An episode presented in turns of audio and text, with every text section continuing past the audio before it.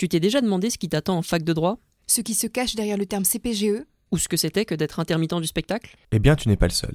Et pour répondre à ces questions, Ambition Campus a créé Trace ta route, le podcast qui t'aide à trouver ton orientation. À chaque épisode, étudiants ou jeunes professionnels racontent leur parcours et décryptent une filière, un métier.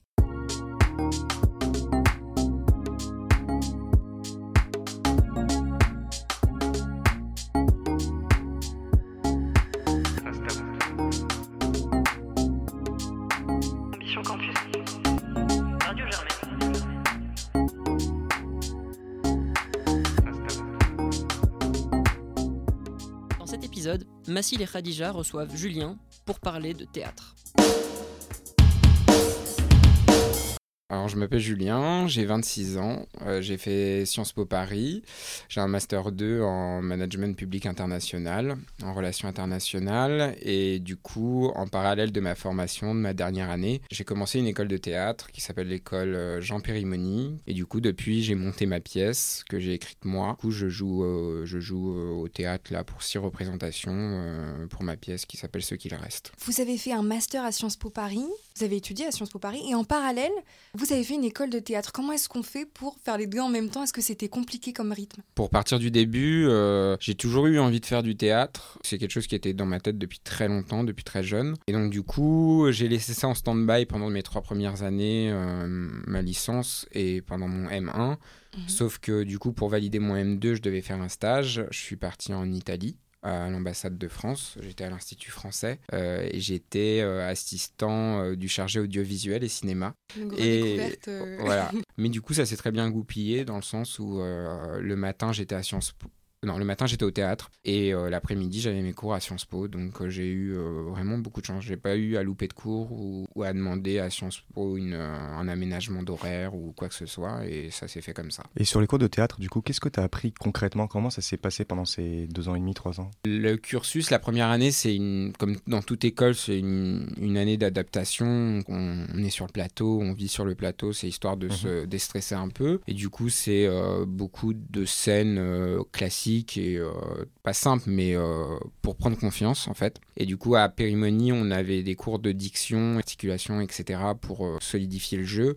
Donc du coup, j'avais mes cours de théâtre, mes cours d'interprétation, mes cours de diction et mes cours d'expression corporelle. Et après, en deuxième année, on a fait, on on s'est attardé sur Molière, qui est une spécialité de l'école, et euh, on a fait des cours d'écriture. Donc c'est là où j'ai découvert ma passion pour l'écriture. Et après, en troisième année, c'était de l'interprétation pure. Donc tu avais le côté pratique et en même temps qui était concilié avec euh, l'aspect théorique, donc euh, centré sur Molière dans cette école, mais j'imagine que dans les autres écoles de théâtre aussi, on concilie les deux. Il y a les Oui, deux oui, aspects. oui. Après, aspect théorique, on n'a pas fait d'études. C'est vraiment une école. C'est des, écoles pratiques. Donc, on fait Ok. pas d'études de texte ou machin. Ou ça, si on veut faire ça, il faut faire une licence euh, Hmm. Paris 4 ou quelque chose comme ça pour étudier le théâtre. Il y en a qui le font en parallèle. Mais euh, du coup, oui, euh, quand je dis Molière, c'est toutes les pièces, toutes les scèines. euh, De manière concrète, Voilà. les rejouer, les... voilà, c'est ça, les jouer, les approfondir, parce que c'est c'est un peu le high level français. euh, quoi, c'est que tout acteur français doit maîtriser au moins une scène de Molière parce que euh, voilà, Oui, c'est dans sûr. la tradition.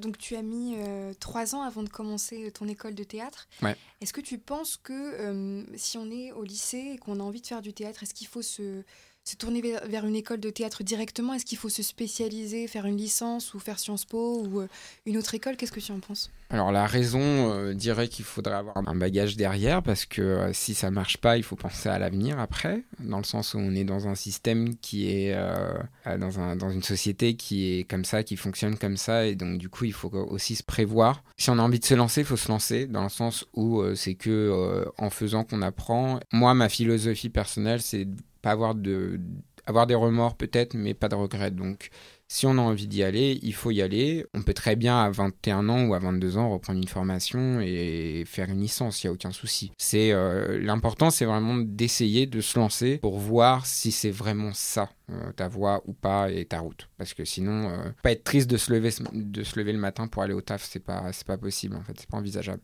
Plus tu fais et, et plus tu sais en fait, tout simplement. Et c'est euh, toute expérience est bonne à prendre. Et puis, euh, bah, si c'est pas, euh, si tu te rêves comédien et qu'au final tu vois que tu préfères mettre en scène, écrire ou produire ou machin, bah c'est super. Ça reste quand même des métiers artistiques et des métiers de création et des métiers super intéressants. Parce que du coup, en plus, avec l'école de théâtre que, que tu as pu suivre, et j'imagine que c'est un peu le, le propre à toutes les écoles de théâtre, Mhm. tu peux te lancer dans plusieurs métiers, plusieurs domaines. C'est pas enfin, dans les arts du spectacle, c'est pas forcément être acteur, être auteur. Tu peux euh, concilier plusieurs choses à la fois, comme le prouve Oui. ton parcours à toi.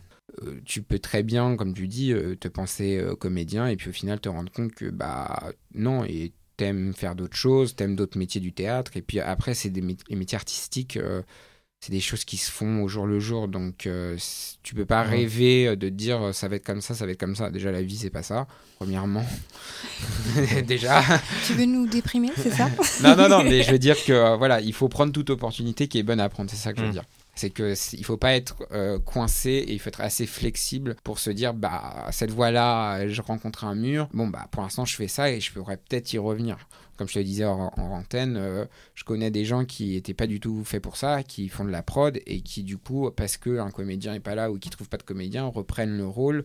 Il faut faire et après oui t'apprends sur le tas parce que euh, les métiers artistiques c'est toujours comme ça quoi. Et est-ce que euh, cette précarité, comment est-ce que tu l'as, est-ce que tu l'appréhendais? Comment est-ce que tu l'as maniée Euh, Tu peux nous parler de ça?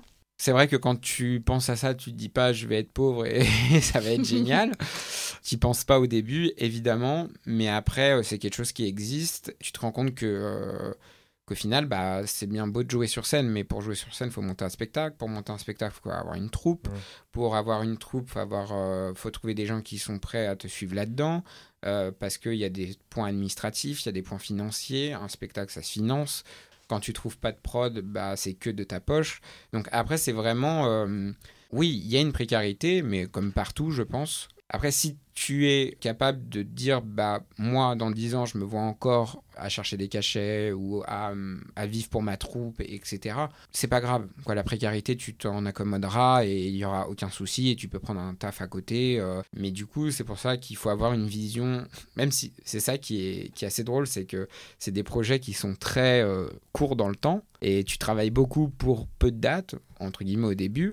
Mais il faut avoir une vision de super long terme parce que du coup, il faut arriver à se projeter dans 5, 7, 10 ans et te dire est-ce que ce que je fais là, c'est ce que je veux faire dans 10 ans aussi? Et évidemment, ça peut marcher du jour au lendemain, on ne sait pas, on ne sait pas de quoi demain est fait. Donc ça, après, tu vas sur scène, tu donnes le meilleur de toi-même et, et ça, c'est pas ça c'est pas de ton ressort à toi. S'il y a un prod dans la salle, euh, très bien. S'il est pas là, tant pis. Mais je veux dire, c'est pas toi qui euh, qui amène les gens au théâtre et qui les tire par leur cou. Tu fais de la com, mais voilà. Après, c'est à eux. Faut aussi être capable de se dire, bah ouais, j'ai fait un projet, c'est cool, mais est-ce que bon bah pour l'instant il n'y a pas de débouché ou il y a des débouchés, c'est génial et je continue.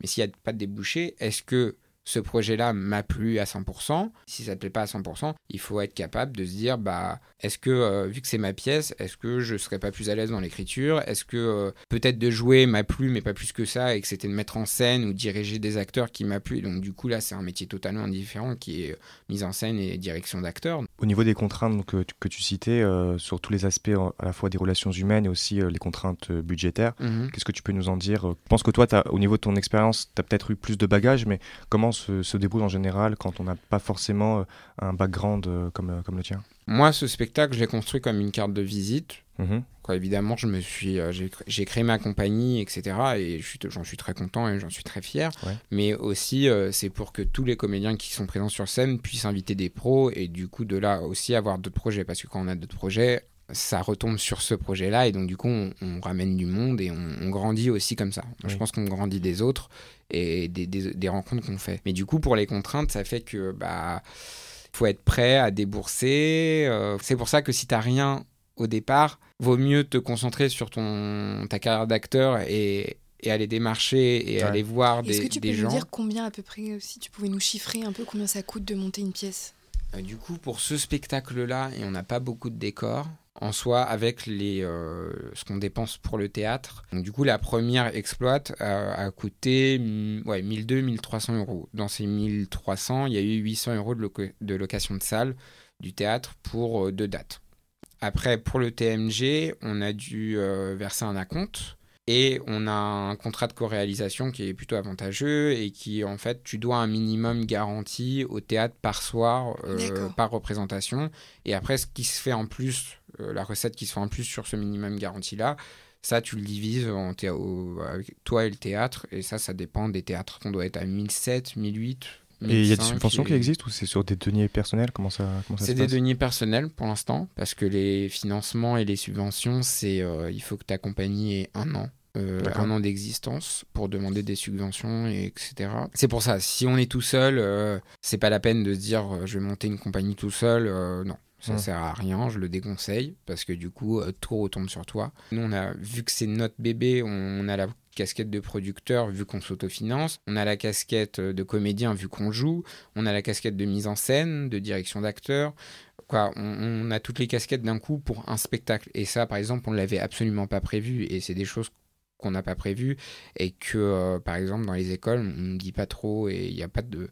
Pour parler de cours théoriques, euh, ça, ça aurait été bien, tu vois. Oui. Avoir un cours sur euh, la création de compagnie, euh, Et l'après. ça, ça n'existe pas dans ton école ou ça n'existait pas dans les écoles en général, tu penses? Ça n'existe pas dans mon école, c'est sûr. Après, je pense pas que ça existe dans beaucoup, beaucoup d'écoles. Ou même faire venir des anciens qui en parlent, des choses comme ça, parce que c'est quelque chose qui est. Une fois qu'on est. En fait, il faut avoir une compagnie pour jouer, tout simplement, si t'es pas. euh, Ouais, ça c'est important en fait de, de le souligner. Bah, pour avoir des contrats de co-réalisation avec les théâtres, il faut avoir sa compagnie, il faut avoir une structure, en fait, tout simplement, parce que c'est un contrat bateau, dans le sens où c'est euh, une entité qui passe un contrat avec une autre quantité. C'est le, le théâtre qui Mm. nous met à disposition la salle, la régie, etc. Et qui donc s'engage là-dessus. Et nous, on s'engage sur bah, euh, être là à toutes les dates, avoir un spectacle et rembourser, etc. Donc, c'est deux entités économiques qui se, qui se réunissent pour créer quelque chose. Donc, euh, tout ça, c'est des choses qu'on Mm. ne voit pas en fait. et qu'on apprend après sur le tas et voilà. que du coup tu as découvert super toi. importantes. Ouais. Bah oui. Parce que du coup, tu te dis, ouais, c'est génial, je vais être comédien, tout ça, tout ça. Bah oui, mais il y a beaucoup de sacrifices derrière et de temps perdu là-dedans et euh, sur l'organisation, tout simplement. Et plus on est beaucoup, oh, c'est pas du tout français ce que je veux dire, mais c'est pas grave. C'est de Et l'art. Voilà. Et plus on est, et plus c'est difficile. Parce qu'il y a aussi euh, beaucoup de.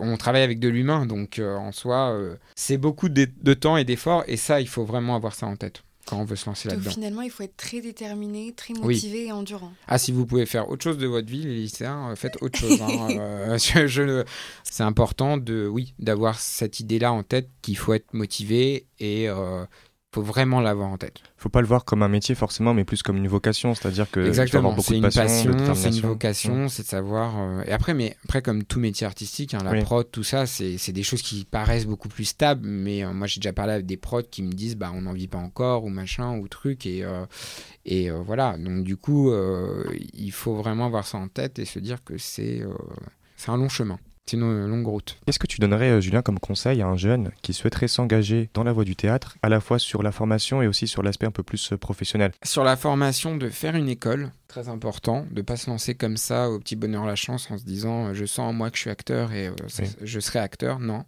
Euh, faites une école, choisissez bien l'école, c'est-à-dire allez sur internet, prenez du temps pour voir les anciens, pour voir ce qu'ils font, pour voir comment ils jouent, qui est important pour eux, etc. Parce que l'école, moi dans mon cas par exemple, c'est l'école qui a été déterminante dans le sens où j'ai pris euh, le guide du comédien, qui est un, un bouquin qui est édité tous les ans et qui fait le, euh, le résumé de toutes les écoles qu'il y a sur Paris. Donc ça, c'est très important. Euh, si vous pouvez vous le procurer, procurez-le vous. C'est très, très, très important. Et du coup, j'ai commencé à feuilleter. J'ai vu l'école Périmonie qui m'a attiré. Donc j'y suis allé. Bah, en deuxième année, j'ai eu des cours d'écriture que j'aurais peut-être pas eu dans d'autres écoles qui seront euh, su- que sur l'acting ou quoi.